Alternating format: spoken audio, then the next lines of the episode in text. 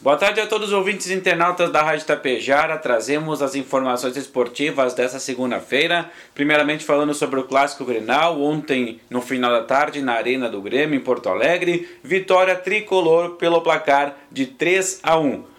Tricolor abriu 3 a 0, 2 a 0 na primeira etapa, gols de Luizito Soares, um golaço, também Vila Sante e Bitel. O Inter ainda descontou, mas não foi suficiente para impor a pressão necessária, pelo menos para buscar o um empate. E o Tricolor agora está na décima colocação e o Inter em décimo quinto na tabela do Campeonato Brasileiro. As duas equipes agora voltam no meio de semana a jogar novas partidas pelo Brasileirão e há uma indefinição aí pelo lado do Inter, a sequência ou não do técnico Mano Menezes. Já no esporte local, a equipe do Kika Futebol Clube estará participando no próximo sábado da primeira Recopa de futsal feminino na cidade de Gentil. Serão três confrontos, jogos de categorias de base e o adulto livre fechando então a Recopa feminina entre o campeão da Copa Gentil de Futsal, a equipe da APF Agrolavoura e a campeã de futsal de Davi Canabarro, o próprio Kika Futebol Clube. Então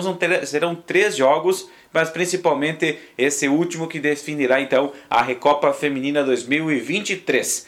Três jogos e em todas as categorias sub-11, sub-20 e na livre, aí as atletas serão premiadas aí, destaques, goleiras, enfim, um, um evento bem bacana organizado pela PF Agrolavoura, pelo Kika Futebol Clube e tem o apoio também da Marcos Funileiro aqui de Tapejar. Valorizar o esporte é muito importante, principalmente o futebol e o futsal feminino que vem evoluindo muito a cada dia.